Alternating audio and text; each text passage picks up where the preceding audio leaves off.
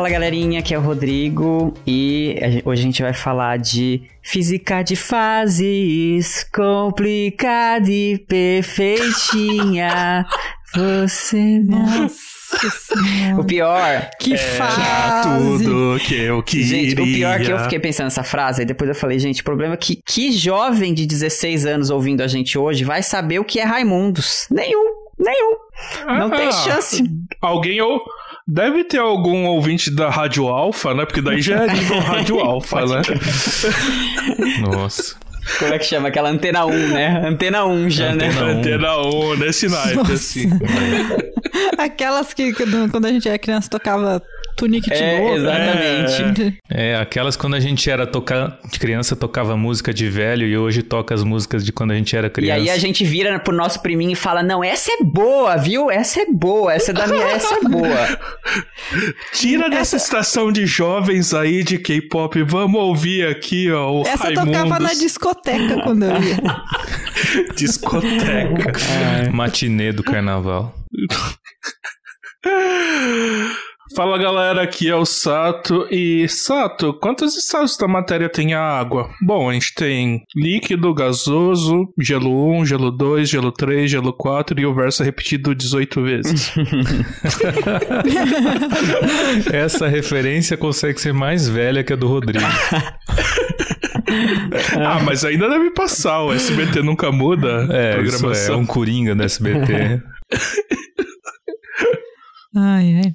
Fala pessoal, aqui é a Débora e eu quero saber dos meus colegas aqui se hoje a gente vai entender qual que é o estado da matéria de gatos, se eles são sólidos ou líquidos. boa questão. Uh, Com certeza um fluido. Boa pergunta. É Uma grande pergunta da Exa- física. Qual que é o estado físico dos gatos, né, cara? É isso aí, galera. Aqui é o Felipe. Vocês já estão vendo que hoje é dia de passear pelo zoológico dos estados da matéria. Cadê? Alguém podia imitar um elefante agora, né? Isso não é um elefante, não, né? Um cavalo. Foi um cavalo, mais perto de um cavalo, né? Mas tudo com muito respeito. Nenhum estado da matéria foi aprisionado para elaborar esse episódio. Totalmente vegano. Ai, meu Deus, nenhum gato foi machucado nessa, nessa edição. Mas é isso aí, gente. Vocês já devem ter percebido que hoje a gente vai falar de fases ou estados da matéria. Falar um pouco desse assunto que é muito rico, apesar de à primeira, vis à primeira vista para algumas pessoas não parecer. E então é isso aí, vamos quebrar essa simetria em um. 3, 2, 1.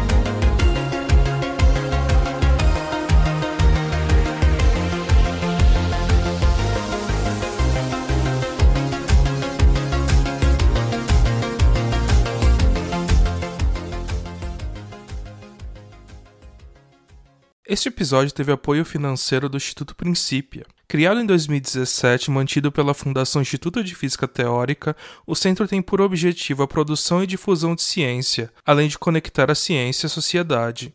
O Instituto Princípio promove diversos eventos de divulgação científica que podem ser de interesse dos nossos ouvintes, como o YouScience, um projeto que mostra diferentes atuações dos cientistas brasileiros e como você pode se tornar pesquisador nesta área. Para mais informações, acesse www.institutoprincipia.org. Princípia, onde a ciência expande o mundo.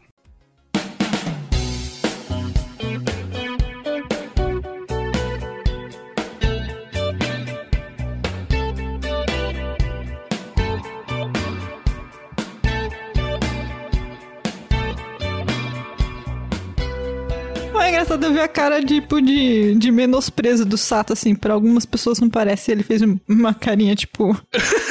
tipo, hum.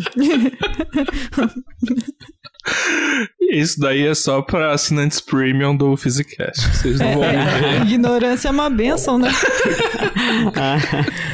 Mas então, é isso aí. Por que, que eu falei que não parece, né? Porque se se diz estados da matéria, a pessoa pensa logo em três. E só nesses três. Talvez pense em mais um ou dois, mas vai falar sólido, líquido É. e gasoso, né? Se for um aluninho daqueles que quer parecer esperto, vai falar condensada de Bose-Einstein e superfluido. mas aí já- Sem plasma. saber o que é, é mas fala. Plasma. Bem plasma. sabido esse, né? Ah, eu tinha decorado esses nomes no ensino médio, sabia o que que era? Você olha aquela figura, assim, né? Daquele bicão, assim, você fala, o que, que é Do isso? condensado, né? Aquele, uh! Quem nunca pensou que tem a ver com leite moça, né? A gente Tô falava. é. Caramba, A É, gente eu falava no começo da graduação de engenharia física, piada entre nós, assim, de que a gente, né, engenheiro físico, o que a gente ia fazer? Montar uma fábrica pra produzir leite condensado de Bose Einstein, né? Muito bom. É a física do leite condensado. Ou leite integral de Riemann, esse tipo de coisa a gente falava que seria a nossa especialidade. É, eu tinha um amigo meu que falava que a, a vaca era in- a vaca integral era o leite, não, o leite integral era a vaca, ah, justo. porque a leite é a derivada da vaca. Uhum. A derivada segunda é o queijo? Talvez. Vocês já tiveram Ah. problemas quando vocês estavam fazendo o cálculo de falar Ah, entregar totalmente, né? e só conseguia Como falar assim quando eu entregar? tava fazendo cálculo? Tem problema até hoje. Ah, Quando mas você tinha? Ou escrever um H sem cortar ele, gente. É impossível hoje em dia. é que assim, Ai. agora é tudo iFood, né? Mas quando eu tava na graduação, a gente tinha que ligar pra pizzaria. Olha que negócio das cavernas, né? Mas eu ligava e pedia pra integrar uma pizza, assim. Eu tava vendo o cara me falar, tipo, pi r quadrado, assim, tipo.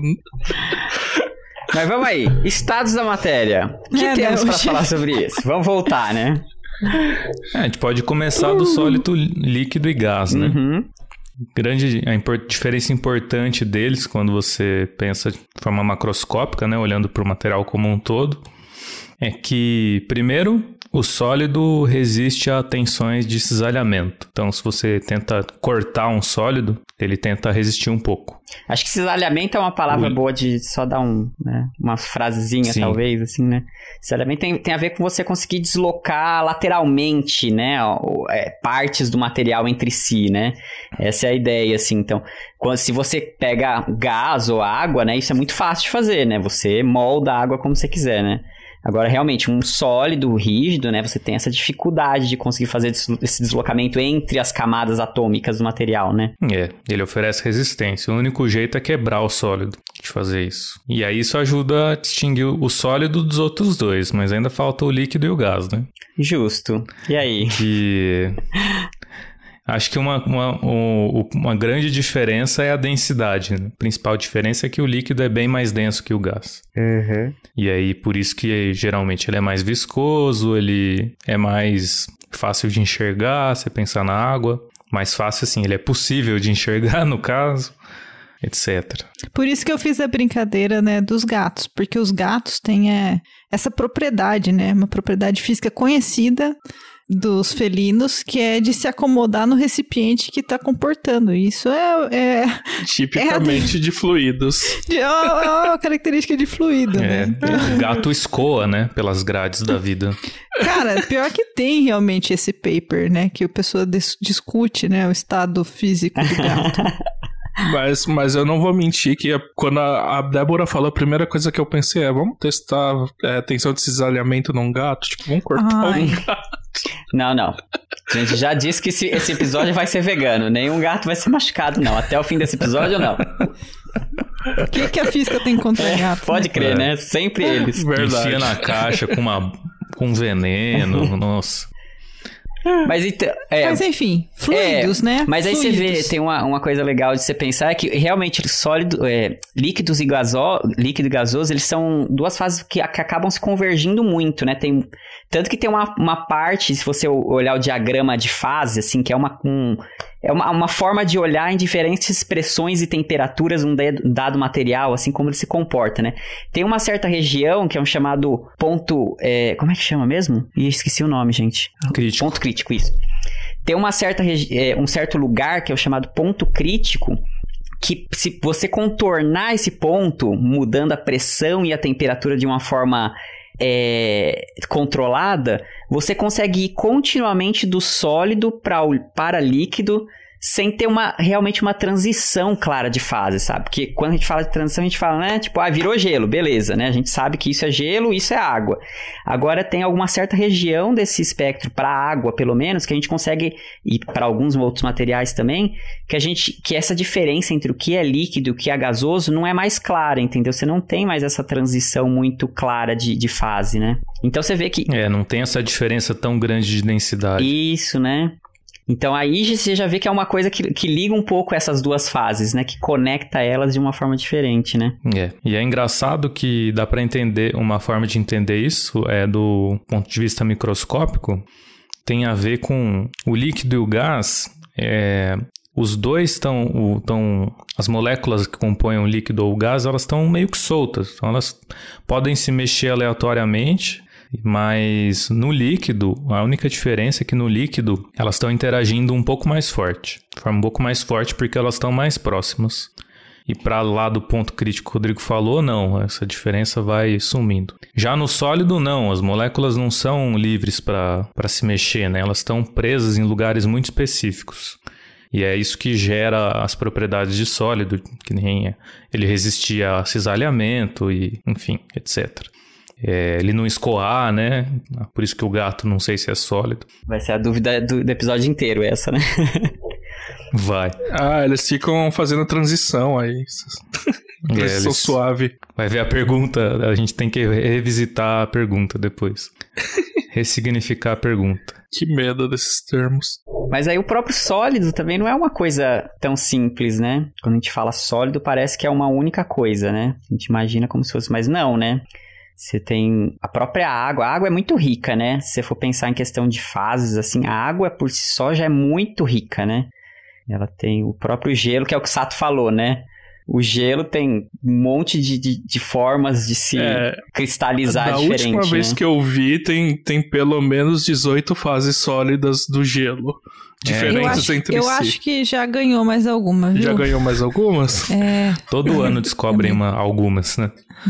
É. é, então. É assim, né? É água do jeito que tá no núcleo de Netuno, mas, mas é. Mas é. Então, é, uma coisa que, assim, essa classificação que a gente tem entre sólido, líquido e gasoso é uma que a gente tem que vai muito, acho que, do visual de como que a gente vê, né, a nossa. Mas no fundo, a gente descrever cada fase é isso que o Felipe falou de ver como que é o estado de agregação. Então, na verdade, por exemplo, você pode ter o mesmo elemento ter dois tipos de sólido diferente, que é o que acontece com o gelo, né? Se ele se agrega de forma diferente, é, os átomos fazem um, um formato diferente lá de, de estrutura, como chama mesmo? Estrutura cristalina?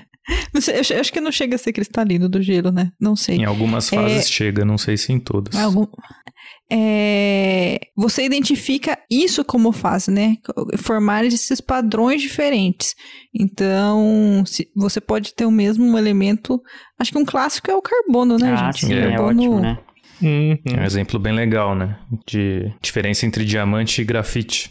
É um absurdo, né? É um absurdo. A diferença é que o, os dois são feitos de carbono, só que o diamante tem uma estrutura cristalina que é super forte em todas as direções. Enquanto o grafite é meio que em camadas, então a estrutura dele é como se eu tivesse várias folhas bidimensionais de átomos de carbono empilhadas, só que e a interação entre cada folha é meio fraca. Uhum. E e putz, isso faz toda a diferença, porque né? se você Sim. passa grafite na parede, o grafite fica na parede. Se você passa diamante na parede, a parede fica no diamante. Justo, né? É bem isso mesmo. É meio Chuck Norris O jeito de você testar um sólido é pegar uma ponta de diamante e, e, e cutucar ele. É uma das maneiras mais comuns, né, de É. testar a dureza de materiais, né? É verdade, né? Famosa, o famoso teste de brilho. Uhum. Pra, pra riscar, pra cortar coisas duras, tipo, tipo silício, geralmente você usa uma ponta de diamante pra botar um defeito num lugar específico e depois quebrar a partir dali. Tem mais coisas envolvidas. Aliás, né, mas... isso era uma coisa que eu me perguntava muito quando eu, quando eu era criança, né? Que eu vi, nossa, porque diamante é o material mais duro, não, não dá pra riscar diamante. Então, como você lapida diamante? Tem processos químicos, né, assim, envolvidos, não é... Eu, eu, eu não sei te dizer simples, assim, eu tô falando meio de... de sim, conhecimento de, de ouvir, sabe? Não tenho muita certeza, mas eu sei que tem questão, que tem processos químicos que você consegue degradar o diamante aos poucos, né? O oxigênio mesmo, ele é um degradante forte do, do diamante, né? Forte assim, né? considerando o que é o diamante, né? Mas se você quer corroer mesmo diamante, uma forma é você colocar numa atmosfera riquíssima de oxigênio, porque aos poucos vai virando óxido de carbono ou dióxido de carbono, entendeu? E é uma das formas. Agora, como se faz realmente para polir? Agora, assim, em é... joalheria, você não vai Eu colocar não, num, né? num, tanque de oxigênio, né? É, você não vai raspar o diamante. É. É, uma das maneiras é você usar pó de diamante. Ah. Porque, assim, é, diamante ele é muito duro no sentido de riscar mas ele quebra fácil. Ele tem aquelas é, faces de cisalhamento. Como que chama? Plano de cisalhamento? Alguma coisa é assim? plano de cisalhamento. Isso. Plano de é cisalhamento, onde é mais fácil quebrar ele. Então você consegue quebrar uma pedra de diamante, por exemplo, com alguma marreta muito forte. Você consegue fazer um pó. E aí uma lixa de pó de diamante consegue lapidar um diamante, né? assim, não, não tão simples, mas assim, é um dos jeitos que a gente pode fazer. para por exemplo, tentar fazer uma ponta, né? Mas só uma, uma curiosidade interessante, não é o material mais duro, né? A gente. Te, existem alguns poucos, mas existem alguns materiais mais duros que o diamante. Tem carbeto de tungstênio, por exemplo, eu sei que é um. Mas são essas coisas bem mais exóticas, assim, né? E são sintéticos, E eu sim, acho. Eu não acho são? que sim. É, acho de que- laboratório, acho que- né? acredito que a É. maioria sim, é. Não sei se tem alguma coisa natural mais dura que o diamante, não. Uhum, mas de qualquer jeito, o diamante é muito, muito Sim. duro. Outro exemplo bacana desses sólidos é comparar quartzo com vidro, esse vidro de, Putz, de é. copo. Porque os dois são feitos de moléculas de óxido de silício, que aliás é o mesmo material da, da fibra ótica. E da areia da praia. Mas. e da areia da praia. Só que no quartzo, ela forma uma rede cristalina. Então, as moléculas estão posicionadas num arranjo periódico, muito bem ordenado.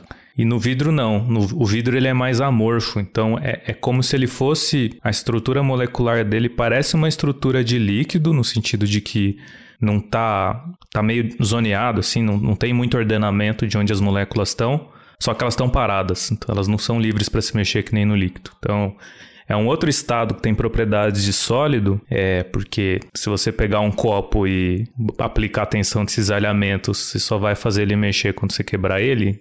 Então, daria para dizer que ele resiste à tensão de cisalhamento, então ele é um sólido, pela definição que a gente fez antes, né? Que já começa a ficar complicada, mas tudo bem. Uhum. Mas é um, é um sólido totalmente diferente dos, dos sólidos cristalinos. Aliás, é, do- dos materiais que você está falando, tem um exemplo legal para falar sobre essa ideia de dureza, né?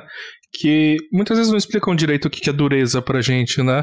E aí a gente A pensa que é um é dureza. material indestrutível. e não. Assim, se você pensar, por exemplo, o vidro é um material bastante duro. Ele é fácil de quebrar, mas você já tentou serrar um- alguma coisa de vidro? Aham. Dá um trabalho, é dificílimo. Eu, quando eu tava no, no meu ensino técnico, eu tive que cortar uma, uma chapa de piso. E piso você bate e quebra, é muito fácil, né? Pra serrar aquilo Uhum. foi um trabalho desgraçado. Eu não tinha a ferramenta certa, né? Que eu- bom, se eu tivesse uma serra de diamante, eu fazia qualquer coisa, né? Mas não, não, não tem esse dinheiro na escola técnica, né? Então foi com uma serra comum e muito suor. Eu sei que eu acho que, que tava saindo mais material da serra do que do piso. Ô, louco. Mas você tava falando, Felipe? É do- Não, eu tinha terminado. Acho que a gente já pode começar a sair do sólido líquido e gasoso e Um, uma coisa, né, sobre vidros, né, que tem aquela coisa, né, de... Ele não é um estado muito bem definido, né? Tem aquele rolê de que ele, ele tem um escoamento, né? Se você deixa uma placa de vidro de pé Uhum.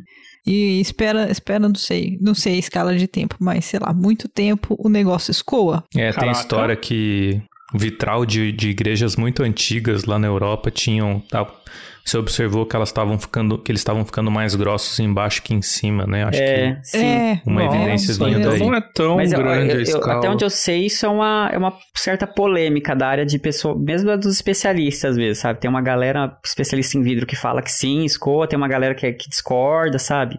Mas. Até porque, se você esperar mil anos com qualquer sólido, vão aparecer defeitos nele que não estavam antes. É bom. É. Então, Mas sabe um outro que eu acho que dá pra ter mais certeza, assim, de que não parece mais escoa? Asfalto, né? Que asfalto não é sólido, né? Asfalto é um. É um leak. É. assim, fica. é- é- a gente começa a entrar nessas coisas, não sei se é muito claro dizer, né? Mas o asfalto é, tem uma viscosidade muito, muito alta. Mas, por exemplo, se você for ver em algumas avenidas que passa muito ônibus pesado, por exemplo, né? Lá em Campinas eu sei um lugar em particular na minha caminhada, Avenida Brasil, tem no comecinho dela. Cara, se forma umas ondas mesmo, o asfalto de tanto ônibus que passa, tá ligado? Ele começa a deformar o asfalto, né? Porque é justamente isso, né? Tá pressionando lá, tá.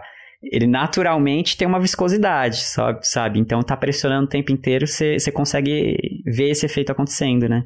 é, mas daria pra explicar também isso dizendo que ele é um sólido maleável. E aí quando eu aperto ele deforma, Uhum. É, que nem metal quente. ok, ok, é. Acho que é uma possibilidade. é uma Polêmica. po- As polêmicas, né? Então vamos sair daqui, né? Eu não sei. Vamos sair da polêmica, Eu não sei né? o que é melhor.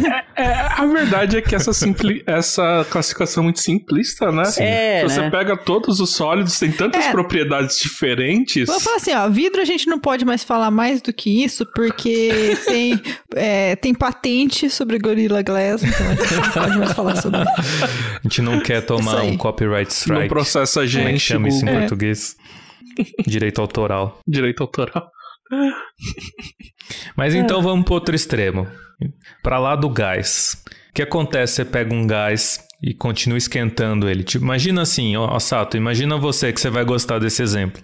Você tá esquentando um gás, tipo, ele tem hidrogênio e hélio só. Você tá esquentando ele tão quente que ele tá na temperatura do sol. Caceta, o cara fez uma estrela. Ok.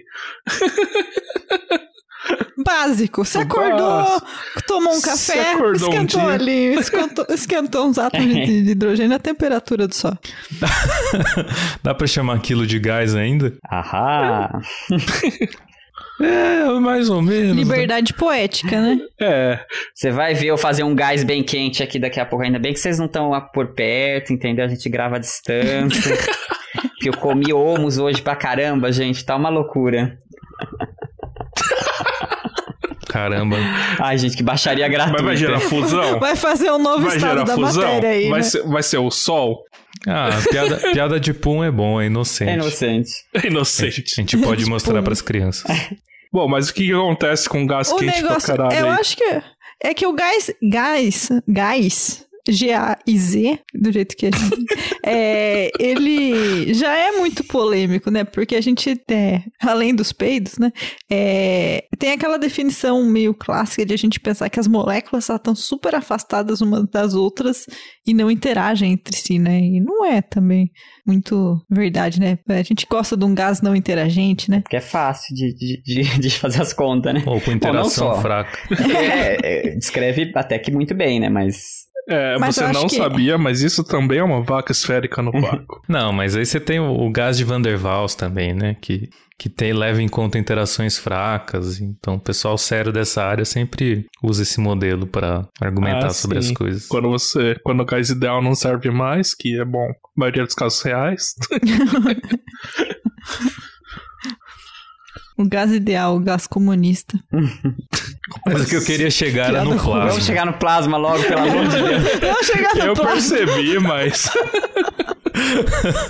Esse pessoal não me ajuda, eles querem me derrubar. Tô me sentindo. sentindo a Dilma aqui. Ai, que horror. Não, conta, conta Ai, do plasma triste. pra gente, vai. Fala do plasma, fala. Não vou falar também. Brincadeira. Não quero mais. É que o, o plasma. Fica você aí com seus peidos, né? Faz o sol aí agora com seus peidos. Uma cara. das formas de chegar no plasma é você esquentar tanto o gás, por exemplo, comendo muito humus e fechando as portas e as janelas. o gás fica tão quente que as, as próprias. É, a própria ligação dos elétrons mais externos com, com o átomo começa a ficar instável, porque a flutuação térmica começa a ter energia para derrubar isso. E aí você não tem mais moléculas neutras compondo o bicho, você tem partículas carregadas compondo um gás e o estado estável dela é com todo mundo carregado mesmo. Re- religar, recombinar, não é recombinar a palavra, mas religar mesmo o elétron no átomo é, é um negócio que deixa mais instável Basicamente porque quando você está em temperatura alta, você quer aumentar quer a entropia mais alta também. Então é, é melhor, essa zona é, é, favorece a entropia. Agora eu entendi porque você quer falar de plasma, porque seu doutorado você passou uns dois anos estudando plasma, né? Só pra fazer outro rolê, né? Tipo, Putz. É, os livros gigantes do Felipe lá de plasma, para que a gente usava. A gente nem usava o plasma, mas usava, usava o plasma para outra coisa. É. O plasma era a ferramenta. A interação do sabe de plasma, com sólido. É, isso é, é legal de falar, né? Que a gente tem a impressão que plasma, pelo menos eu, antes de começar a mexer com isso, né? Para mim, plasma era uma coisa super exótica, assim, muito assim, nossa, super X. E é muito mais comum do que a gente imagina, pelo menos em indústria de mais alta tecnologia, né? Tipo, para fabricar microchip de todo computador, eu acho hoje em dia, se usa processos de plasma, né? Se usa que é a interação que é, que é justamente isso que o Felipe falou, né? Se usa a interação do plasma com a matéria para você conseguir corroer de forma específica o material, né? Que você quer. Tem como fazer plasma em casa, viu? No micro-ondas. É verdade. Você pega Uma duas. Uva. Na uva, né? vamos, vamos lá. É Tesoura sem ponta. um adulto um vai ser meio um MacGyver, né?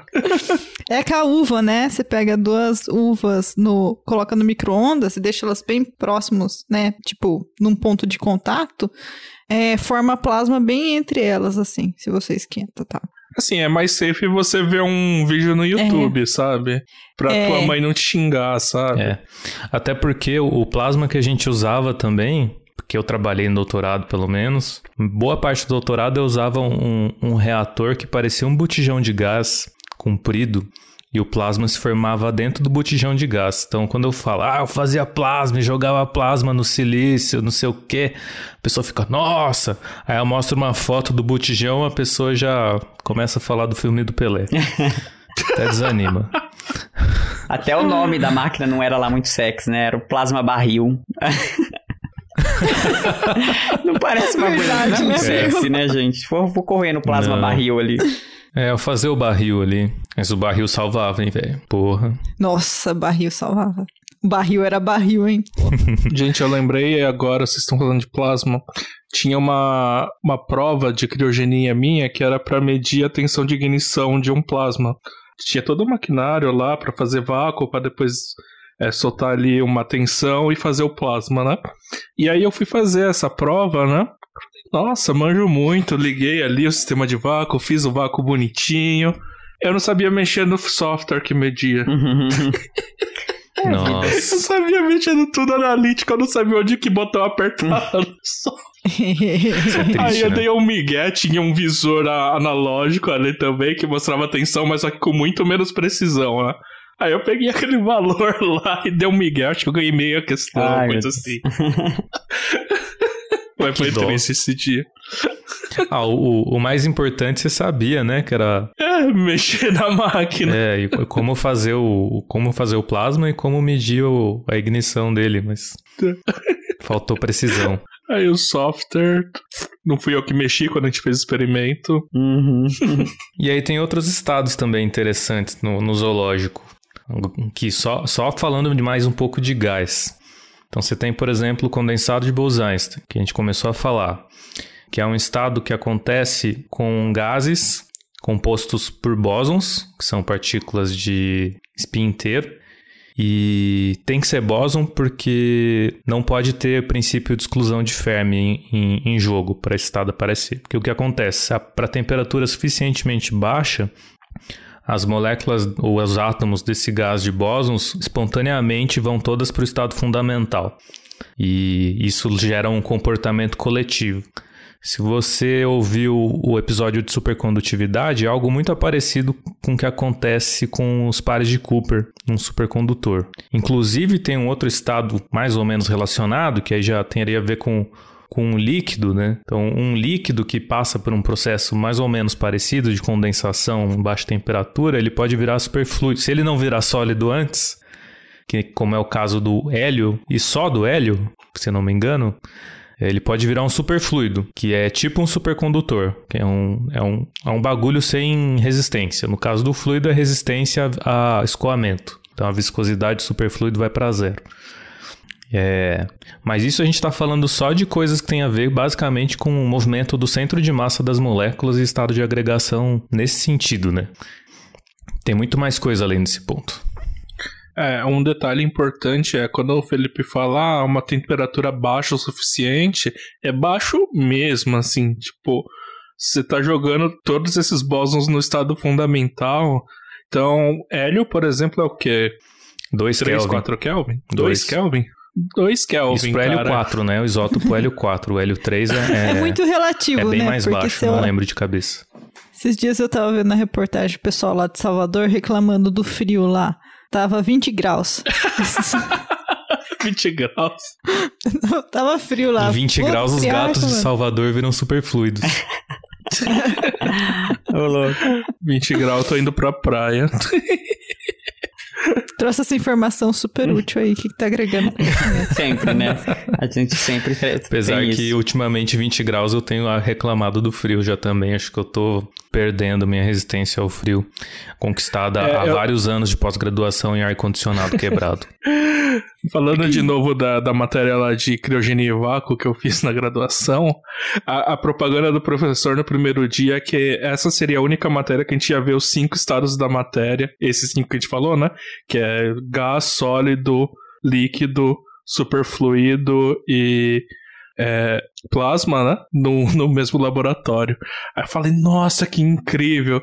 Aí quando a gente foi ver lá o, ver o hélio superfluido, é uma máquina enorme ali para manter a temperatura, então você tem uma telinha minúscula que você vê umas bolinhas saindo e só. Aí você falou, É uma telinha era do isso? tamanho de uma, um pouco maior que uma lente de contato, se pá, né? Me- Tipo Meia isso. lente de óculos, vai. tamanho da, da miserável. E, e eles nem, nem deixavam a gente mexer no, nessa máquina direito, porque hélio é meio chato de manusear e tal. Então, era o técnico fazendo experimento e a gente olhando.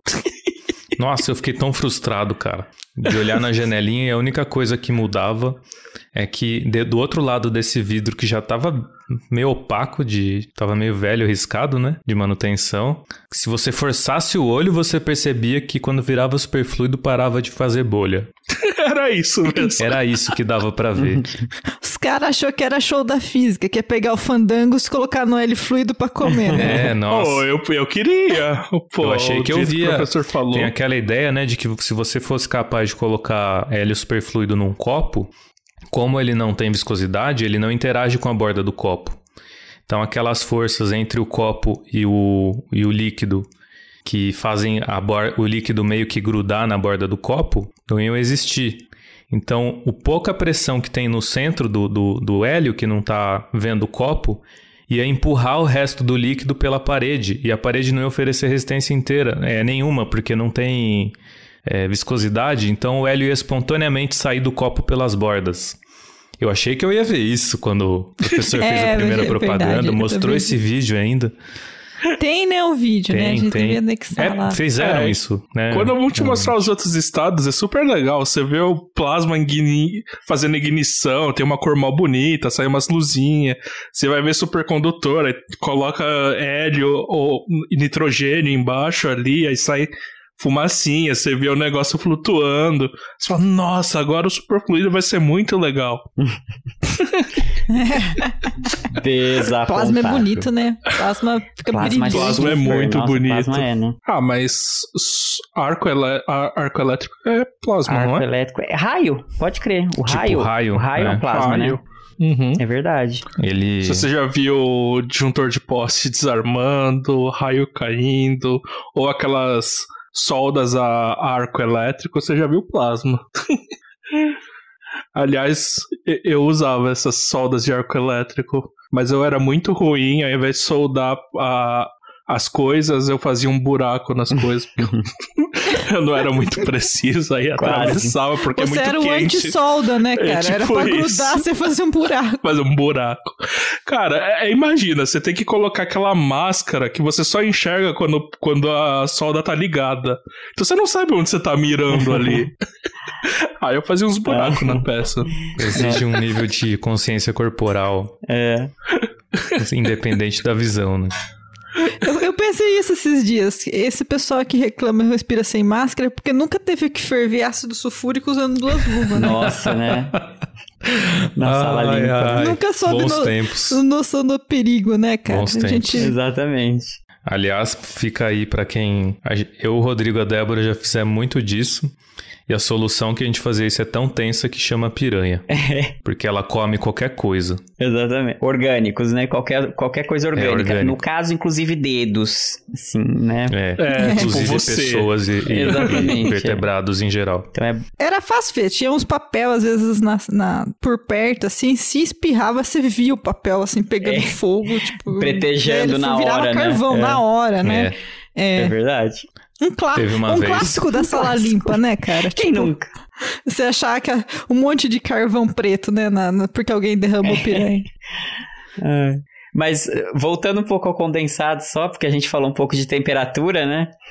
E, e o condensado é que começa a ficar essas, esses estados mais exóticos, né? Várias coisas que a gente costuma normalmente definir começa a mudar um pouco a lógica, né? Mesmo a noção de temperatura, né? Do condensado de Bose e Einstein, né?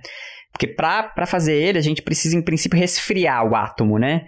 Só que aí a gente. é, é, o jeito de se medir a temperatura dessas. dessa. que se fala nuvem atômica, né? É realmente vendo o tempo que os átomos levam para se espalhar, né? Eles conseguem basicamente aprisionar esse condensado numa região bem pequenininha e aí eles vão fotografando e vendo como é que eles se expandem quando eles soltam esse átomo, né? Então é uma conversão muito muito próxima daquilo que a gente imagina, né, de temperatura, de que ah, são os átomos se deslocando, tal, assim, né? E aí, e aí o muito legal, assim, é que eles conseguem fazer res- resfriar tanto a ponto de, de chegar abaixo de microkelvin, né? Então, é muito assim exótico que a gente está falando realmente do, do próprio átomo se deslocando. Eu não sei, essa questão de temperatura acho que fica um pouco mais ambígua aí, né? Mas eu sei que, que é isso, assim, quando se fala de nuvem atômica de condensados de Bose-Einstein, a gente está falando de temperatura bem abaixo ainda do, do Kelvin, dos dois Kelvin do, do hélio, assim, né? A gente está falando, às vezes, de 700 nanokelvin, 800 nanokelvin, e porque realmente tá parado, né? Tá assim, praticamente parado, né? Então, quando você calcula, é isso que dá, né? A sua temperatura.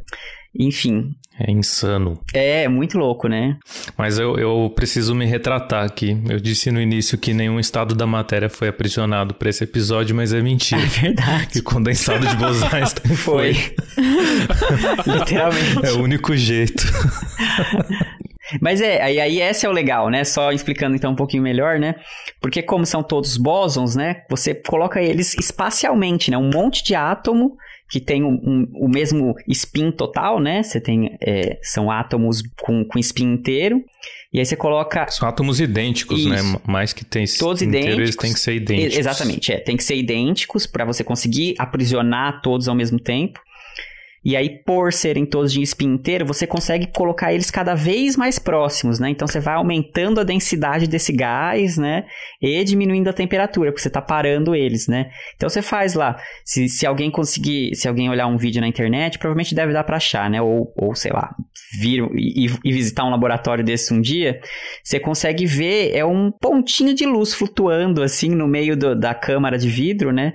É um pontinho assim do tamanho, sei lá, de uma ervilha, alguma coisa assim, que são os átomos paradinhos do gás específico, pode ser, sei lá, rubídio ou é cálcio, que são os, tanto os alcalinos quanto os alcalinos terrosos, eles são mais fáceis de você aprisionar, né? E aí você vê isso lá, como se fosse uma ervilhazinha mais ou menos brilhando de cada cor, dependendo do átomo e das transições lá que é só de, de um átomo muito puro, gasoso, extremamente confinado. E como eles estão muito juntos, eles começam a interagir de uma forma específica para entrar nesse, nesse, nesse estado de condensado, né?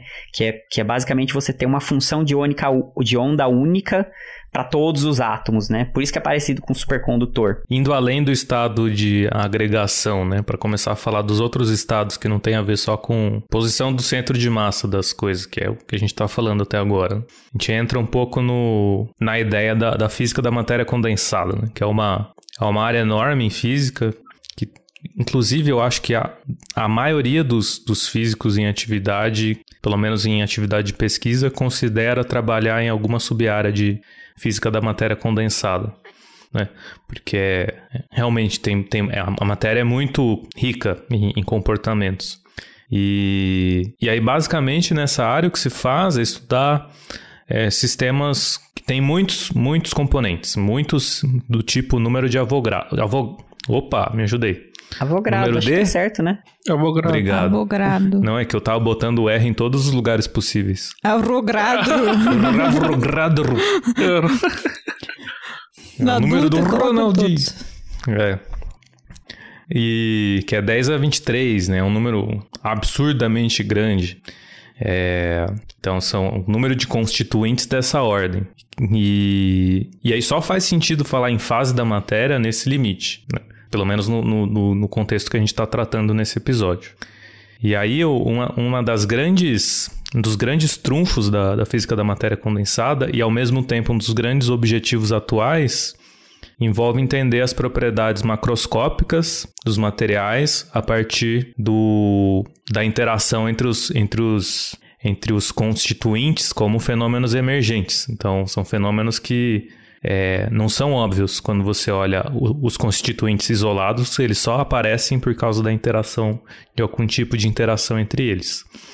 Então, por exemplo, não é óbvio que se eu esfriar um gás em algum momento ele vai virar um sólido. Isso só acontece por causa das interações entre as moléculas. É, e eu disse que é um trunfo e ao mesmo tempo um objetivo, porque o que, o que se alcançou nisso, que é a compreensão de sólidos, compreensão de algumas propriedades magnéticas, eletrônicas ou etc., é, foi a partir desse, desse programa de pesquisa, né, que aliás envolve, do ponto de vista teórico, muita mecânica quântica, eletromagnetismo e física estatística. É, só que ao mesmo tempo que a gente não sabe, como por exemplo, entender melhor supercondutores de alta temperatura crítica, ou detalhes das, das fases misteriosas do gelo, ou até comportamento de vidro, outras coisas amorfas, polímeros, etc. Também é, segue por esse programa de pesquisa, que é um negócio que ainda tem muito, muito fruto bom para render. Curiosidade, né? Esse nome matéria condensada, quando, de quando será que ele começou a ser usado? Porque eu, por, exemplo, né, Felipe também já fez parte lá do departamento de física da matéria condensada, né? E 3x4 a gente ouve uma pessoa lá antiga falando, ah, é o estado, é o departamento de estado sólido. Então, é, pelo que eu li, chamava... É, isso daí é, é, tem muito a ver com a história, né? Que era o grupo do Anderson, que chamava grupo de estado sólido, que ele trocou para grupo de matéria condensada, porque. Olha só, o rapaz lançou a modinha, cara. porque estado sólido não era o suficiente para descrever o que é, o grupo dele fazia. É bem isso, me acabei de ler na Wikipédia, então se tá lá é verdade. É exatamente essa história aí. O Anderson, 67. O prêmio Nobel. Isso. Isso, o prêmio Nobel. O Caramba, Anderson, né, da matéria condensada. Já achar que era algum Anderson professor do IFGW. Falei, ah, mas não lembro de Anderson, não. Ah, ah não, não. condensado. Mas é, isso que o Felipe falou de precisar de todos esses conhecimentos também era um fato, que é muito engraçado quando a gente faz o curso de física e chega lá nas últimas matérias, né?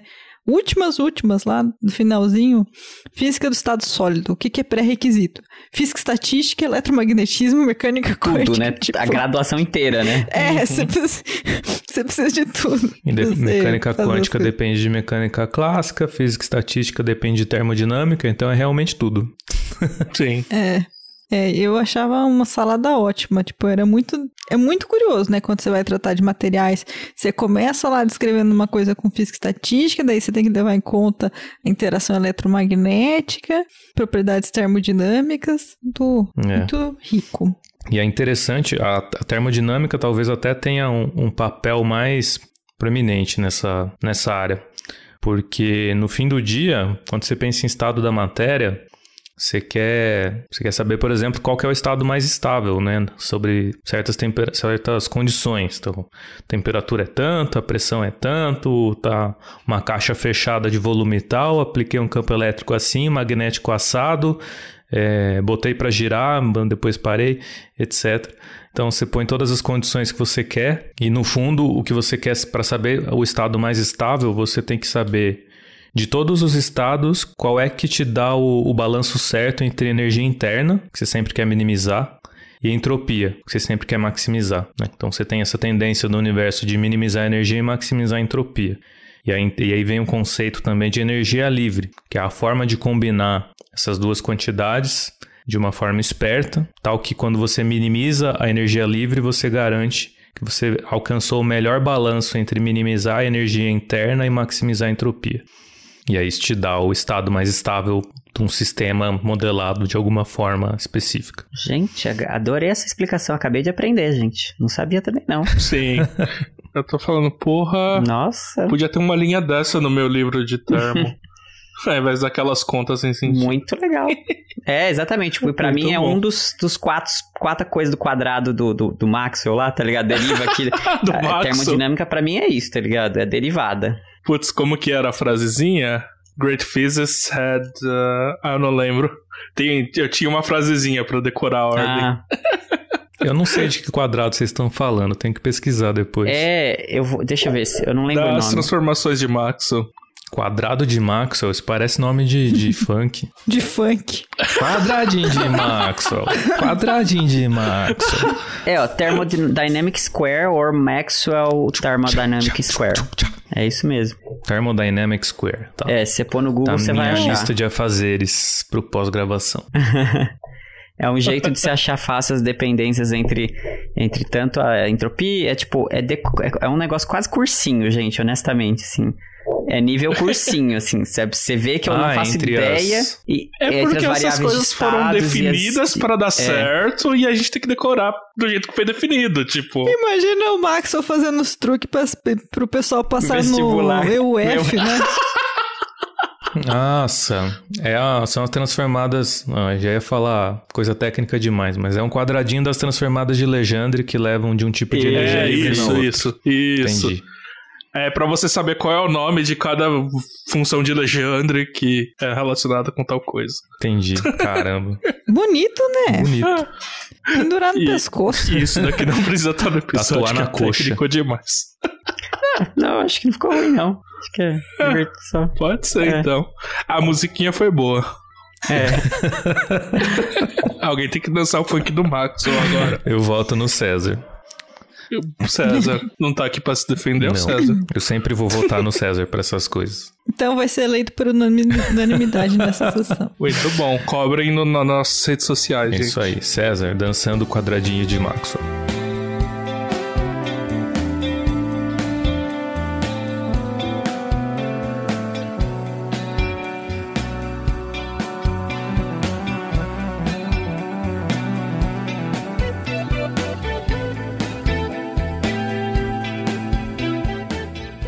Partir dessa ideia de propriedades macroscópicas gerais, né, você começa a poder pensar em, em outros aspectos da matéria. Então, um dos mais estudados, talvez, no, no século XX, são envolve as propriedades magnéticas, né? que no fundo, no fundo o que você quer saber é qual, como que um material responde quando eu aplico campo magnético nele, e por material estou falando que é um sistema macroscópico com da ordem de 10 a 23 componentes, como que ele responde a campo magnético, por exemplo, com relação à, à magnetização? Ele fica magnetizado, ele não fica, ele quão, quão magnetizado ele fica, esse tipo de coisa. Ou ele fica ao contrário. É, né? ele, tipo... ele quer magnetizar ao contrário. E ou até mesmo se eu não botar campo magnético, ele vai se magnetizar espontaneamente ou não. Então, é, tenta responder quais são as condições para que essas coisas aconteçam. Então, talvez o primeiro modelo, inclusive, é, que, que foi nessa direção, acho que é o modelo de Curie, Curie, não sei como fala o nome do... Da mulher lá, né? Não, esse é do homem, não é? Ah, Ou é da tá. mulher agora? Acho que é esse é do... É do, do é. do é do Truta Curie. Do marido da Marie, né? Cara. É, não é da mina, é, é do Truta. O professor do, do Fundamental falava Curie. Curie. Curie. Curie. O Pierre Curry. Pierre Curry. Curry. Peter Curry. Então, é o modelo do Curie. Que... Cara, eu acho que é a única vez que eu, eu, na minha vida eu dava crédito à mulher e não ao homem espontaneamente de forma Pois é, né? Porque ela fez muito mais coisa que ele de notável. Ah, sim, o cara, o cara foi ser atropelado por uma carroça, né? O que a gente pode fazer? Isso, isso... É sério, gente. O Pierre Curie morreu atropelado por uma carroça. Isso é, isso, é, isso é trágico e cômico ao mesmo tempo, né? Sim. Agora, né? Na época era só trágico. É, a Marie Curie morreu por causa da radioatividade que ela descobriu e ficou trabalhando lá. Pierre foi atropelado por uma carroça. É. Ela teve a morte de herói, né? Na boa, heroína, no, no caso. É, sim. Usando Aliás, vocês viram aquela, aquele filme Radioactive? Não. Não, é sobre Bem ela, né? É isso, né? É. é. conta a história da, da Marie Curie. Hum, bom saber. É uma boa recomendação para os nossos ouvintes também, se quiserem saber um pouco da história dela, como ela descobriu os elementos químicos rádio e polônio. Mas e o Pierre? O que o Pierre fez aí? Conta pra gente. Quando ele não tava é, na sombra da Marie ajudando no, nas coisas dela, ele tinha esse modelo, é, esse modelo para explicar, né? Por que, que um, um modelo que tenta explicar o como variando a temperatura você consegue transformar um material paramagnético num ferro magnético. E aí a gente precisa de mais definições. Então, o material ferro-magnético, e ele tem esse nome ferro-magnético porque esse tipo de coisa foi descoberta no, no ferro originalmente, apesar de não ser exclusivo dele é um material que, que, que está, na, na verdade não é nem um material, é um estado, né? É uma fase em que o material tá, tem magnetização espontânea.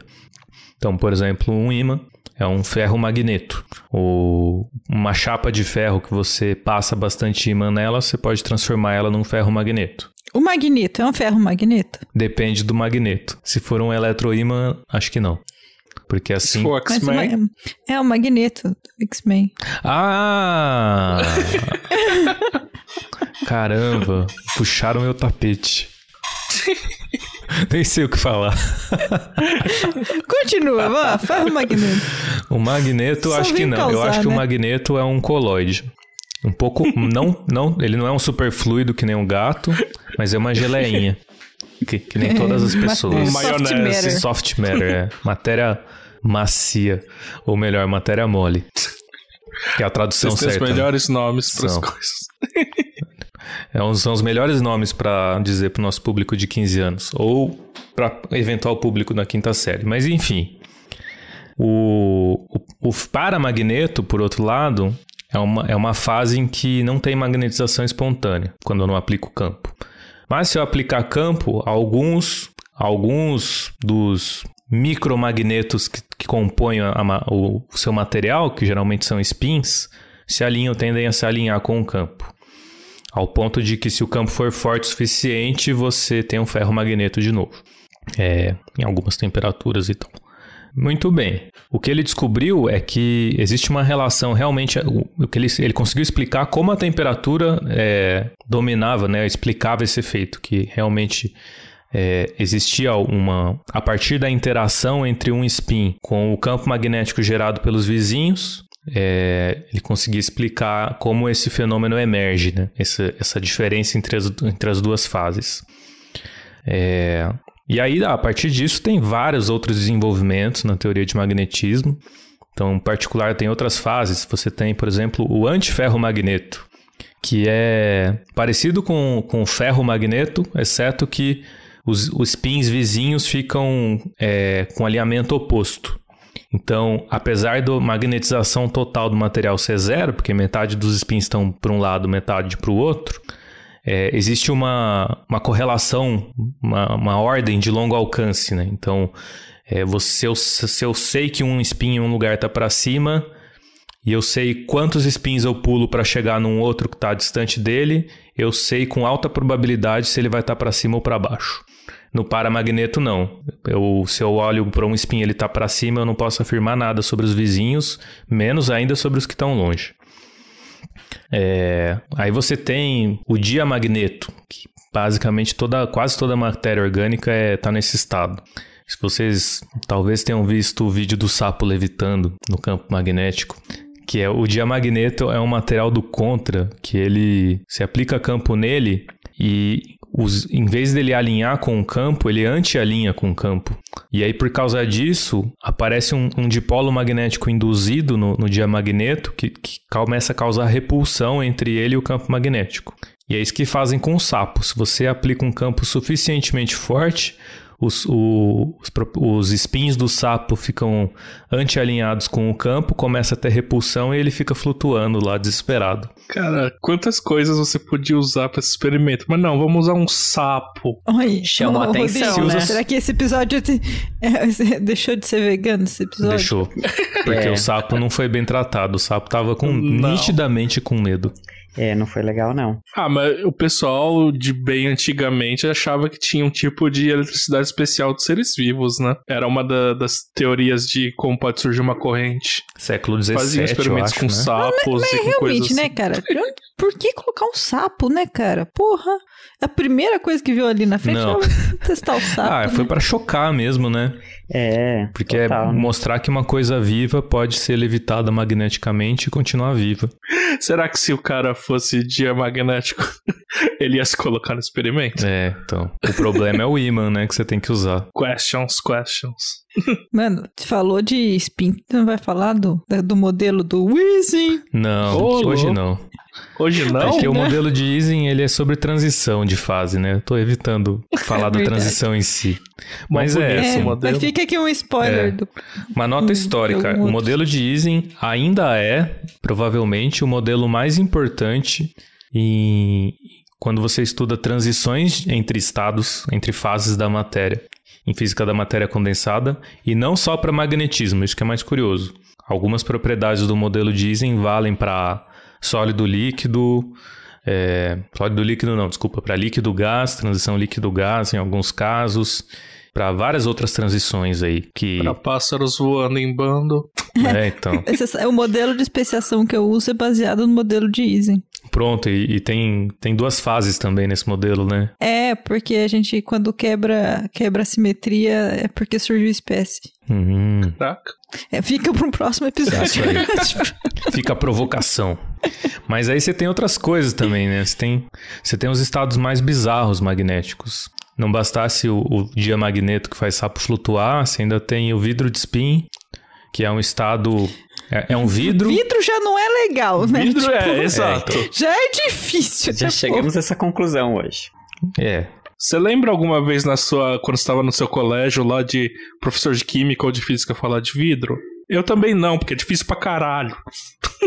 A gente, a gente vai tentar? Vai tentar? É os. Vamos quebrar a quarta parede.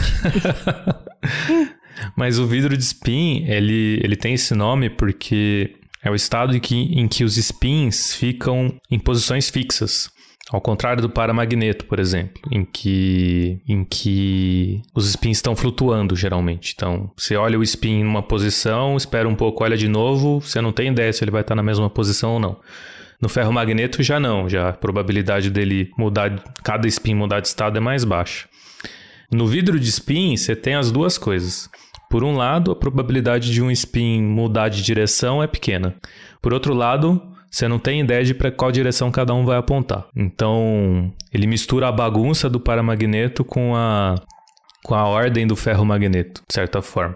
E ele faz isso porque nesses materiais, geralmente o, a interação entre spins é desordenada, se diz. Né? Tem desordem na interação. Então quer dizer que enquanto no- nos outros materiais a interação com o vizinho da direita e da esquerda é igual, no vidro de spin não. Essa variação, essa pode ser que o vizinho da direita está um pouco mais perto que o da esquerda e aí a interação tem essa flutuação assim, ó, tem essa dependência espacial que é aleatória. E aí você pode ter vidro. Mas calma aí, tem uma coisa que me chama atenção aqui que é gelo de spin. Ah, é, eu escrevi aí o gelo de spin, né? Que isso? Cara, o gelo de spin é uma fase que é mais pior que o, com o perdão do, do francês, é, é mais pior que o, que o vidro de spin. Porque no gelo de spin, você tem interações frustradas, coitadas. O que significa isso? Ai, frustrado. Significa Ai. que, vamos supor que eu tenho a interação antiferromagnética. Eu tenho. Eu sou um spin, eu tenho um vizinho à direita, um à esquerda, um na frente e um atrás.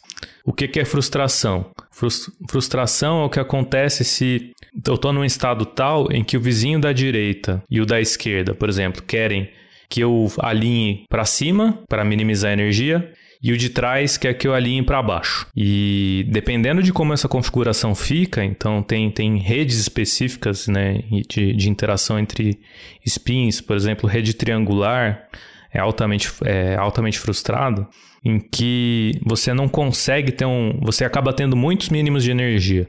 E aí a frustração tem um pouco a, tem, tem a ver com isso, né? Esse fato de eu não ter um mínimo de energia único, porque localmente eu tenho esses. Esse, eu não tenho consenso de qual é o melhor lado para virar.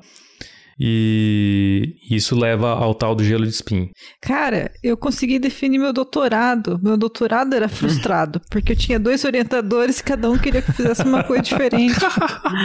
Nossa, esse tempo todo era É. sobre isso, então, seu doutorado. Era sobre É. isso. Era duplo, então é mais um motivo pra falar que era frustrado. É. Caramba. Física da matéria condensada do doutorado. Mamãe queria que eu fosse médico, papai queria que eu fosse advogado e eu virei poeta. Tipo. tipo isso. Mas uma última curiosidade sobre vidro de spin é que Spin Glass daria um bom nome de, de um álbum progressivo, né, cara? Nossa, tranquilo. Inglês, é. Spin glass. 15 minutos de, de solo de guitarra. É, facilmente seria um álbum solo do John Petrucci. O Rush tem uma música chamada Superconductor.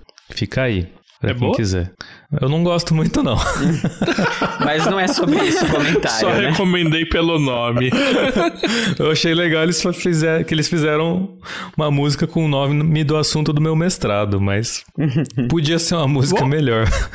Volta e meia, né? Surgem umas músicas que são base- baseadas em física, meio que entre aspas, né? Muse tem Ah. Second Law, né? Que é baseada em entropia, segundo a lei da termodinâmica. É Tem- que eu lembrei, eu acho que por que, que eu fiz essa associação. É porque tem aquela banda paralela do, dos É, carinha do Dream Theater, que é o Liquid Tension Experiment. Uhum. Experimento de tensão líquida. líquida. Nossa, que É aleatório. Legal. Por aí.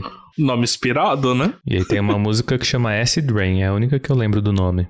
Chuva ácida, podia se chamar Spin Glass. Ah, é. essa. Ok. Acid. Contato Angra e avisa. É. É, né? É. Tipo, é. Mas eu vou querer ouvir e visualizar o vidro de spin na música, hein, mano? Senão, demitido. Caralho, isso daí vai precisar de muito ácido. Outro tipo, né? Ou, é, Outro tipo. do tipo que só os físicos conhecem. Muito bom. Chega de spin. Spin é difícil. Chega de spin. Vamos falar de Tá bom. elétron. Elétron correndo agora. Elétron sem spin? É, elétron sem spin relevante. ok. Uma bolinha. É, É o elétron nu? não sei. A gente pode Não vestir dá. ele, não muito, né? Mas pode vestir um pouquinho. Isso era polêmico. Hum, não existem elétrons nus, hein? Hum, Hum. Deixa isso daí para outro dia. É, isso aí já vai mais pra partículas. Sim. Mas. Mas e aí, esses elétrons correndo aí seu? Ah, tem a ver O com que tem de bom? o que tem de bom, né? É. Bom, um parênteses assim, que a gente tá falando de várias coisas, que tem vários outros episódios no Physicast que você pode ir lá ouvir. Esse é o momento propaganda, É. né? A gente Débora tem... adora, assim. Sempre tem que ter o momento propaganda. Pois é, isso que eu ia dizer. A gente tem um episódio de super. Super não, de semicondutores Temos. e o de supercondutores. Temos. Que toca um pouco nos assuntos de, de fases eletrônicas, né? Uhum. Uhum. É, a parte de partículas vestidas eu acho que não tem nenhum. Mas aí, no futuro vai ter. Pronto, prometi. Fica a dica. o Partículas Drag, drag Race. Né? Rag Race. Vocês viram que vai ter um no Brasil? Eu fiquei sabendo. Ah, Ô, meu, eu- sou eu sou- fã. Vai ter, né? Mas eu não tô sabendo. Tipo, ainda não. Apresentado pela Não, Xuxa. não, não, peraí. Peraí, Isso é, é, é da internet. Eu acho que isso daí não é. Não é, é, Isso é da isso não é internet? confirmado, Fake não. É a news. galera zoando, eu acho. É, tipo, é- Eu acho que não é, não. É. Mas, gente. Não, sem chance. gente, eu sou, eu sou muito craque em trazer, né, coisas nada a ver, né? Eu devo ter um transtorno de déficit de atenção aí meio não diagnosticado, né? Beleza, eletrônicos. É com a Xuxa mesmo. É com a Xuxa, eu tô vendo aqui no UOL, cara. Menina, pra mim isso, isso era só zoeira de, de Instagram. Mas que absurdo. É, tá. É, cara, tem gente. Aliás, falando em drags, tem uma drag que dá que grava vídeos de matemática no TikTok que são muito bons. Esqueci o nome dela. Não é a Vulcana? Mas eu acho não. maravilhoso. não, não, é, não é do Brasil. Só que ela sumiu da minha timeline e eu acho que eu não segui, então. TikTok tem dessas, né? Ai, ai. Mas. Tá, é, estamos meio perdidos aqui agora, né? Condução, Nossa, condução eletrônica. Tá na ordem, tá no item 4. Então, mas duas são coisas que a gente fala no episódio de semi e de supercondutores, mas basicamente tem a ver com como um material conduz ou deixa de conduzir eletricidade. Né? Então você tem isolantes que não conduzem nada, os elétrons ficam presos. Tem semicondutores, que são esses materiais que os elétrons semi-andam. Semi-andam é ótimo. Você tem condutores, supercondutores e condutores os elétrons andam dissipando energia, supercondutores sem dissipar. Apesar do supercondutor ter outras propriedades importantes né, além dessa que a gente não vai falar aqui de novo, se quiser volta lá no outro. Semicondutores também. O cara soltou um se fode aí, vai no. É isso aí. Referências. Clica no link. É. e- Eu quero biscoito, pô. Também quero biscoito. E Quero biscoito. E aí uma coisa, um, do- esse é um dos grandes trunfos da, da física da matéria condensada, é conseguir explicar bem essa diferença né, entre isolante, semicondutor e condutor, inicialmente, a partir da, da teoria de bandas. Né? Então, resumindo uma longa história, você tem essa teoria em que os, os elétrons num sólido, em vez de níveis de energia, eles ocupam bandas de energia. E você tem separações. Entre algumas bandas, você tem separações. Então, você tem várias bandas possíveis. Cada banda comporta um número finito de elétrons, por causa do princípio de exclusão de Pauli. E algumas bandas estão separadas por um buraco, por uma, uma região proibida de energia, que é o, tal do gap de energia. E dependendo de se dentro da banda o elétron tem estados acessíveis, da banda, os elétrons que estão na- nas energias mais altas, né? porque tudo que está abaixo está ocupado. Então eles vão ocupando as bandas de energia mais alta. O último elétron que ocupa a energia mais alta disponível, se ele ainda dentro da mesma banda tem energia disponível, é fácil dele conduzir.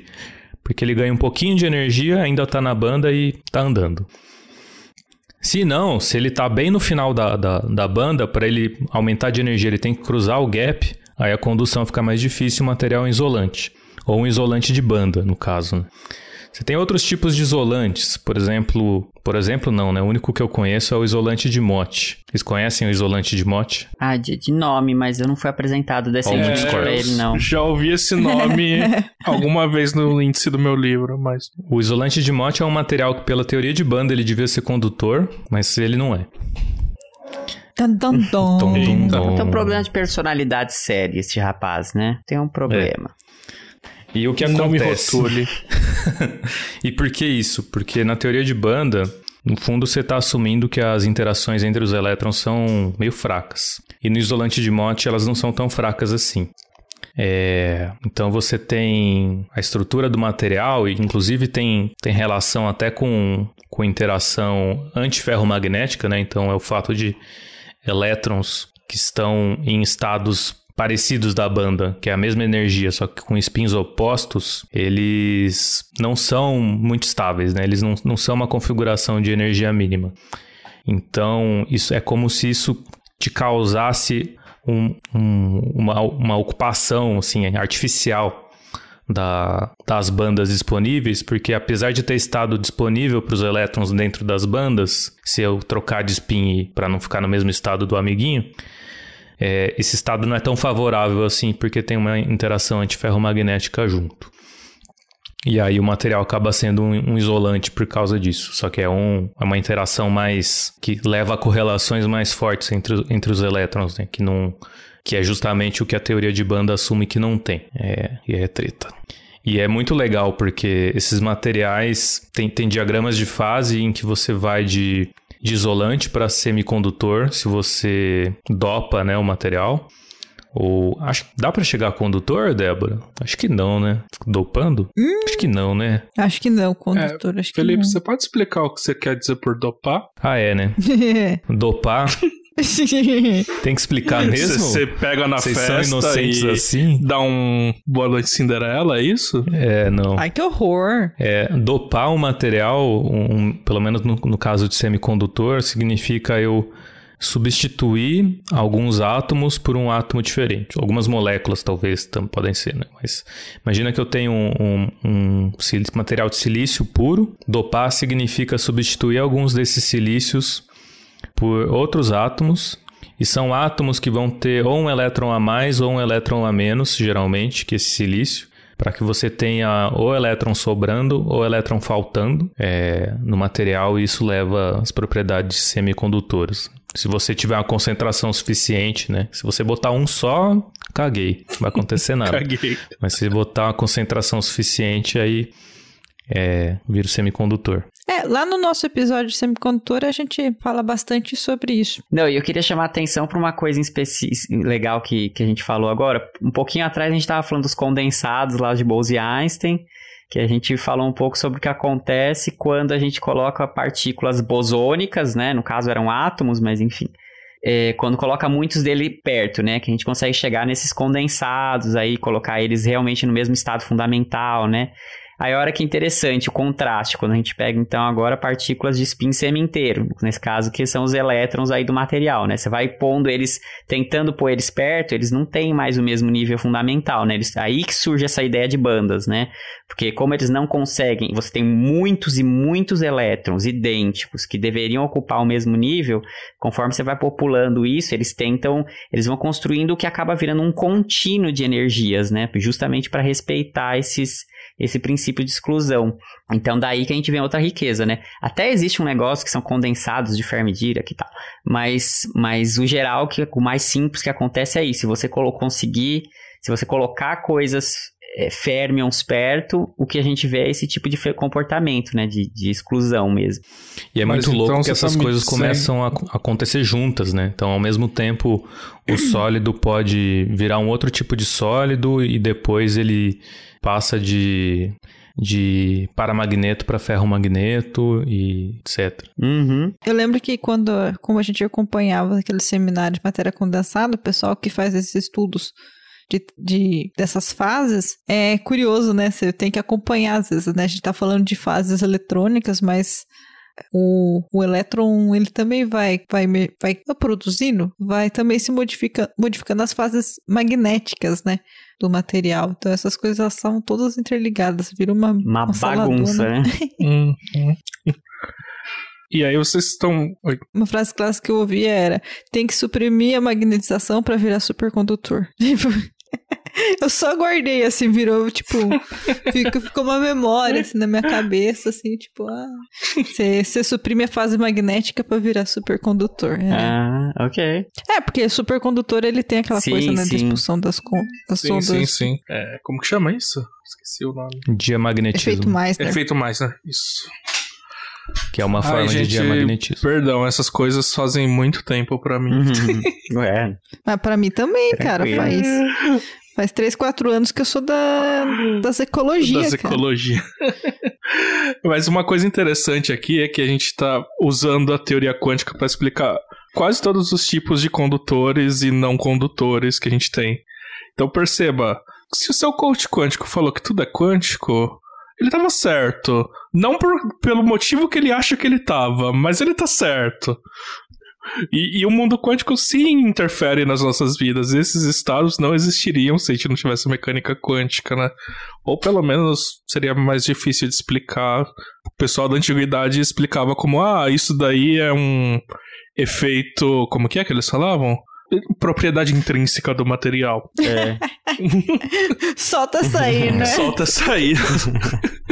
É o famoso não sei, só sei que é assim. é bem isso. Ai, Efeito faz Chicó, tempo que a gente né? não fazia referência. Feito Efeito Chicó. Chicó. Chicó. E quem não sabe quem é o Chicó, vá assistir o Alto da Compadecida, que é muito bom. Os melhores filmes do Brasil. Faça um favor a si mesmo e assista. Uhum. Ou leia. Tem, tem a peça em livro também. Ariano Suassuna, cara, é muito bom. Bom, mas é isso. Essas coisas competem, né? Esses estados eletrônicos. Isso é interessante. Então, uma forma de entender, por exemplo, que a Débora falou, do, do magnetismo é, competir com a supercondutividade, é você lembrar que supercondutividade depende dos pares de Cooper. O par de Cooper é um par de dois elétrons ligados. Para eles estarem ligados, ele tem, eles têm que estar no mesmo estado, exceto pelo spin. Só que se eu tenho uma interação antiferromagnética, se os elétrons estão próximos com spin oposto, isso desfavorece. Então tem uma interação repulsiva por causa do, do magnetismo do material aparecendo ali. Então você tem as duas coisas competindo. Então, por um lado, os efeitos da supercondutividade querem, querem formar o par. Por outro lado, a interação magnética quer destruir o par. Então você tem que dar um jeito de suprimir essa interação para o par ser estável. Isso de competir interação, acho que a gente comentou super rapidinho também no, no Fizzy News 9. Hum. Vai lá ouvir sobre as transições de fase de grafeno, né? Que tem toda uma área que estuda como que as interações elétron-elétron hum. competem com as interações é, fônon-elétron. Então, também você tem toda a questão. Quando uma interação é mais forte que a outra, você tem uma fase predominante. E aliás, tudo em, em fase da matéria acaba vindo disso, né? Você tem uma, um, um ou uma, dois ou mais tipos de interação, cada uma quer puxar para um lado, dependendo da temperatura e outras coisas, uma ganha. É bizarro que o grafeno, tipo, ele, ele é, em algumas condições, ser supercondutor, algumas vezes semicondutor, e bizarrão lá, ele tem umas é, ondas ondas eletrônicas de superfície, tipo uns estados muito estranhos lá de grafeno. Já esqueci o nome. Tô trazendo a informação aqui super boa. Vai lá no episódio 29.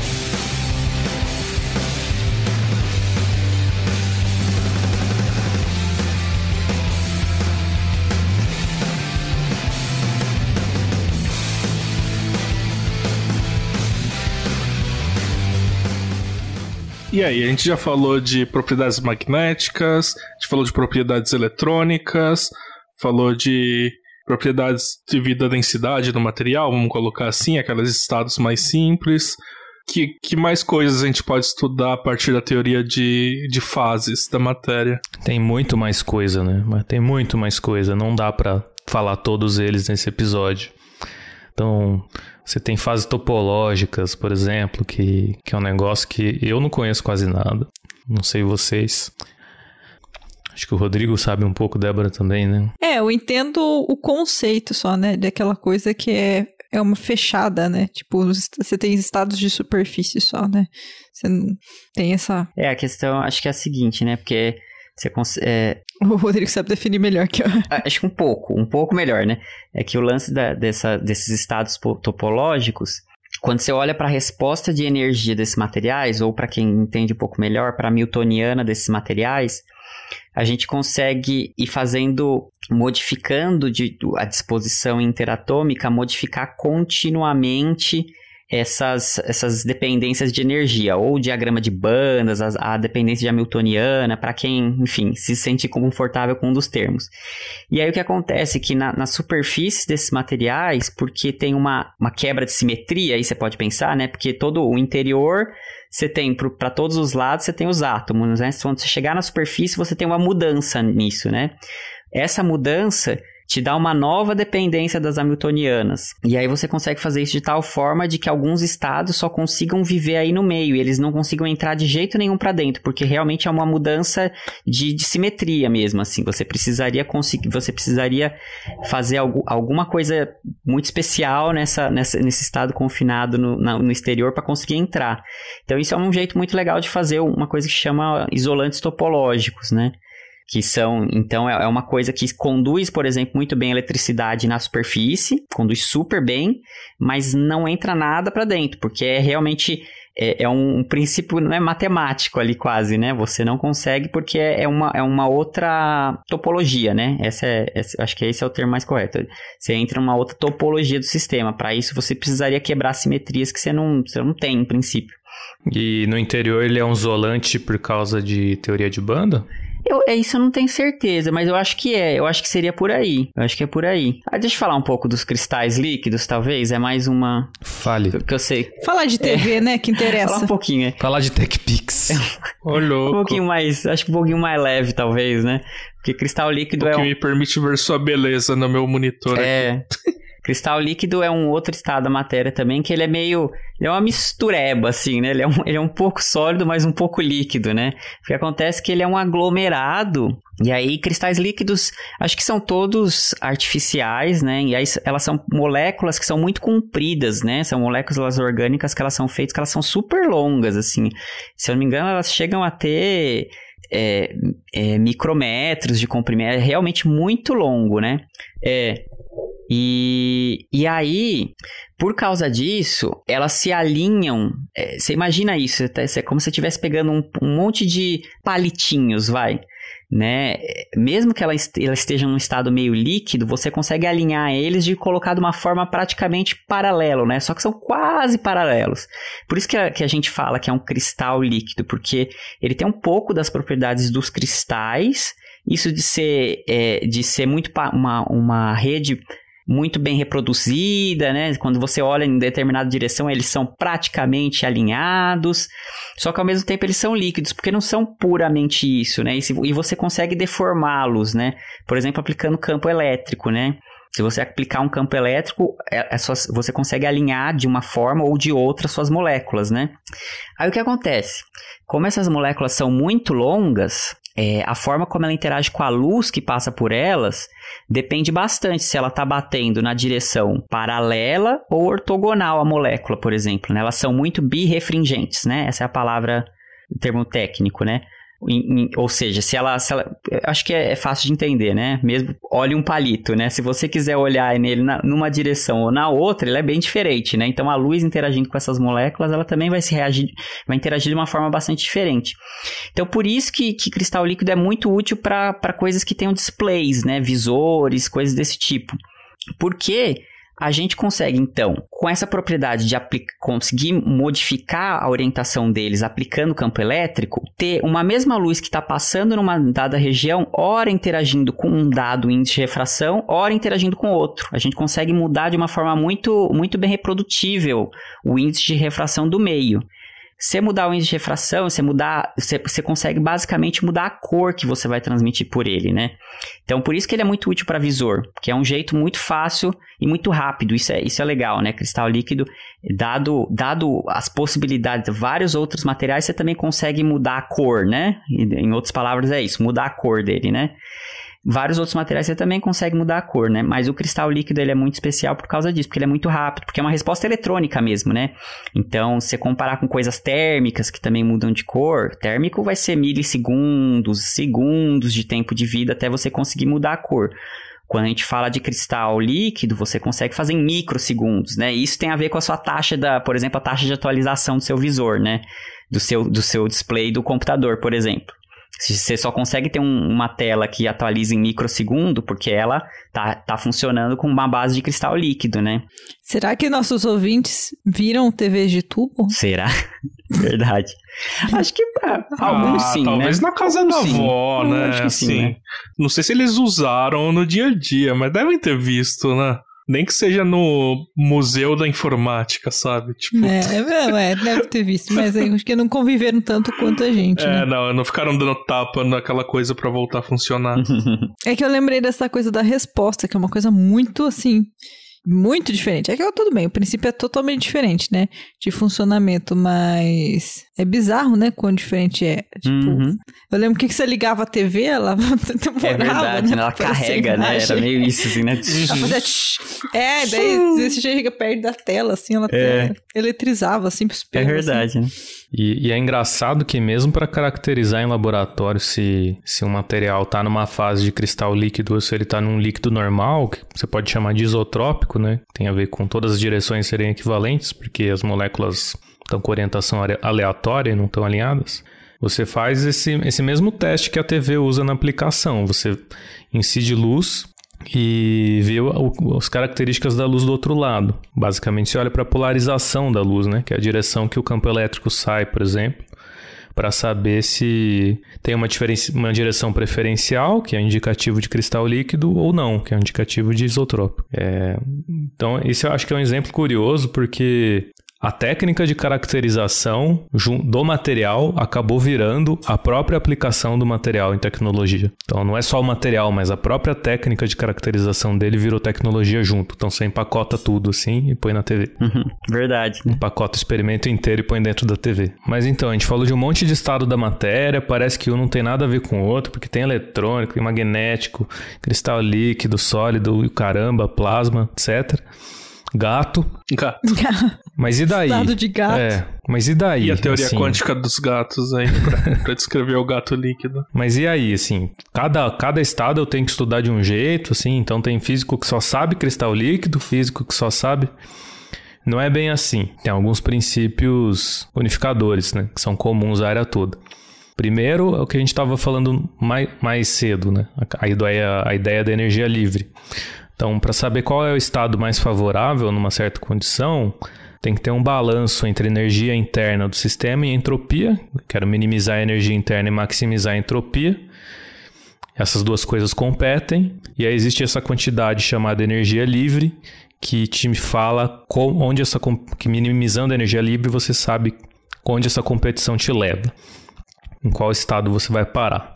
Outro conceito importante que sempre aparece, e a gente ficou brincando com ele o tempo todo, é essa história do comportamento emergente. Então, como o, as propriedades individuais dos constituintes não explicam bem o, o, estado de muitos, né, de 10 a 23 é, moléculas interagindo, mas a interação entre elas é muito importante para entender esse comportamento. E, e de, dentro dessa ideia de emergência, você tem ainda um outro conceito que é cada vez mais importante, embora seja um pouco menos geral, que é o conceito de simetria.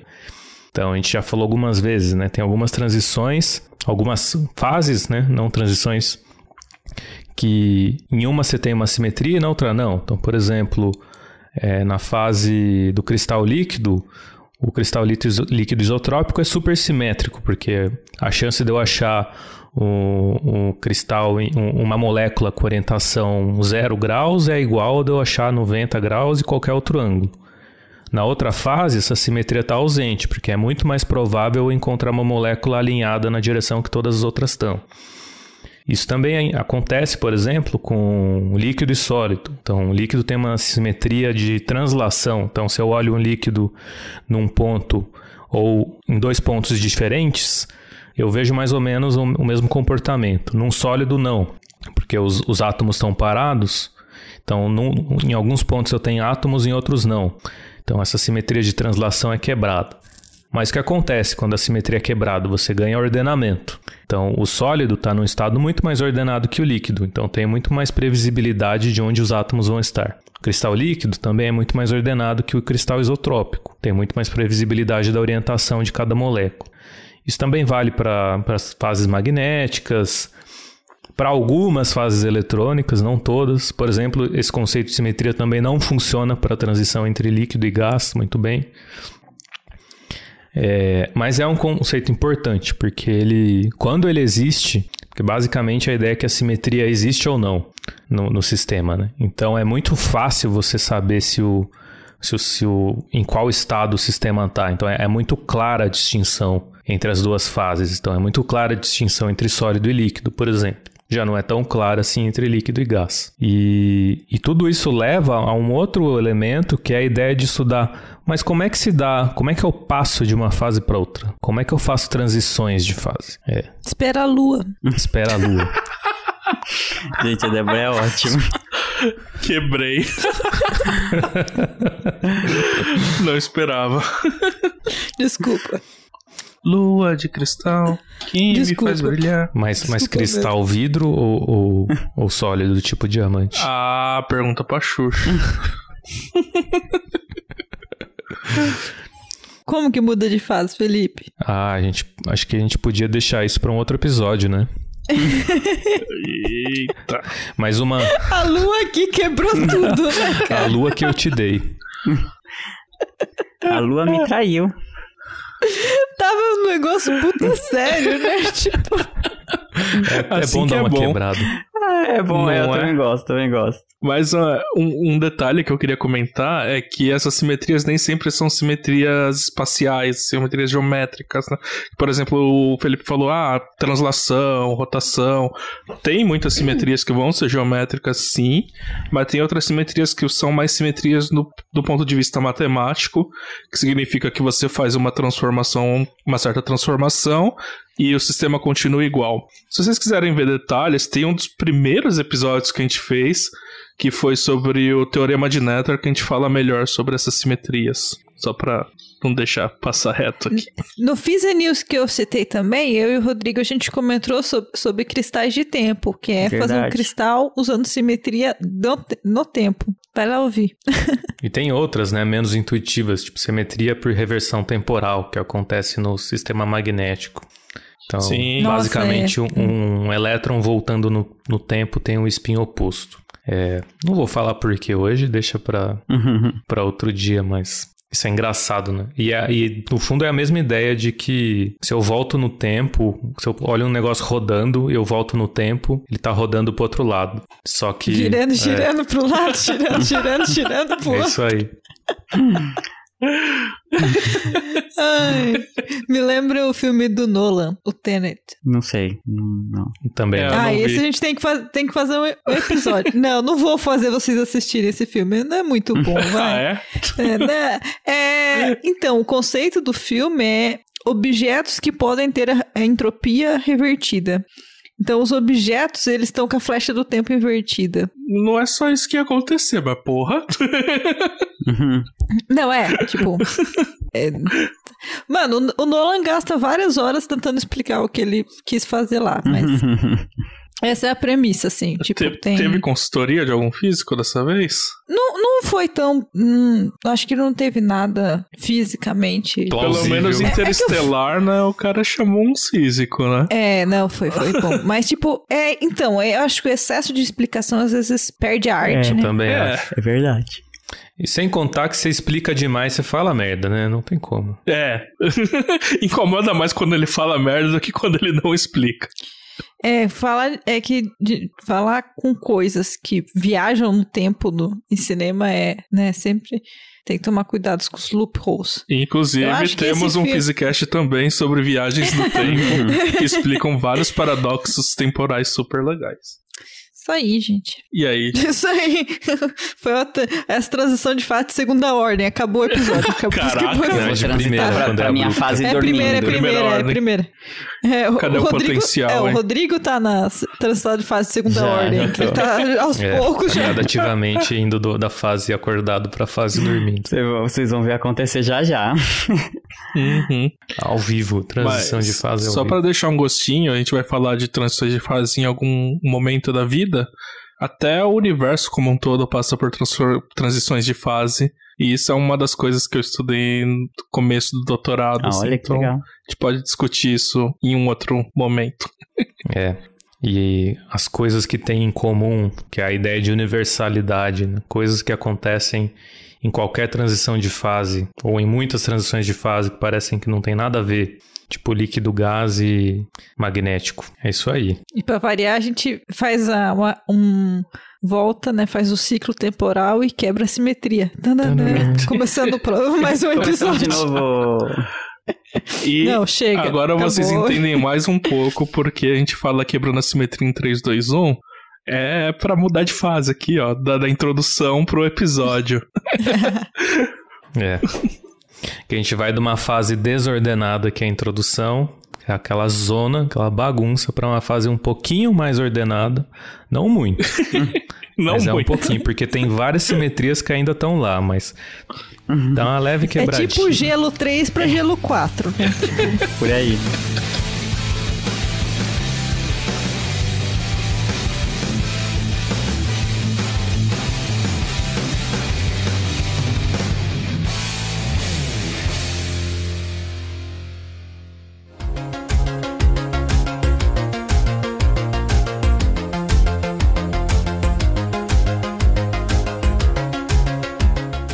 Aí, gente. Então, antes que eu transicione pra minha fase dormindo, já estou pegando meu edredom. Vamos, temos um, temos um episódio, né, gente? Temos um episódio. Acho que tá bom, né? Explicamos bastante, então, muitas fases para vocês. Não é fase de Mario, mas são muitas fases divertidas, diferentes. Rolou piadinha no fim ainda, hein, gente? Quando perguntarem quantas fases existem, você não vai responder três não mais, vai responder três, nem cinco. Nem cinco, porque tem um monte, tem uma caralhada, com o perdão do, do, do português também, mas uma caralhada de, de, de, de fase para vocês brincarem aí. Então, se não tem nada pra fazer, gente, vai lá estudar uma fase. Vai lá, tem. Tem disponível para você uma, tá bom? É isso aí, gente. Então fica pra uma próxima. Vai passar uma semana, os nossos ouvintes vão ser físicos da matéria condensada, Yes. assim. É o que eu mais quero. O próprio leite condensado, você tem, Opa, tem ali a transição com de fase, Quando né? Quando doce você de leite. cozinha, faz... co- É, coloca na panela Ah, de não, pressão. mas aí você tem que enfrentar a panela de pressão. Isso é experimental demais É, é mudante de temperatura aí, ó. Temperatura e pressão. Bom, é isso aí, né? É Tchau, aí. né, gente? Deu, já deu por hoje. Sigam a gente nas redes, gente, no Instagram, Twitter, ah, tem nosso e-mail, tem o Facebook, estamos sempre lá, tá bom? Um beijo pra vocês, fiquem bem, até mais. Falou! Um abraço. Falou!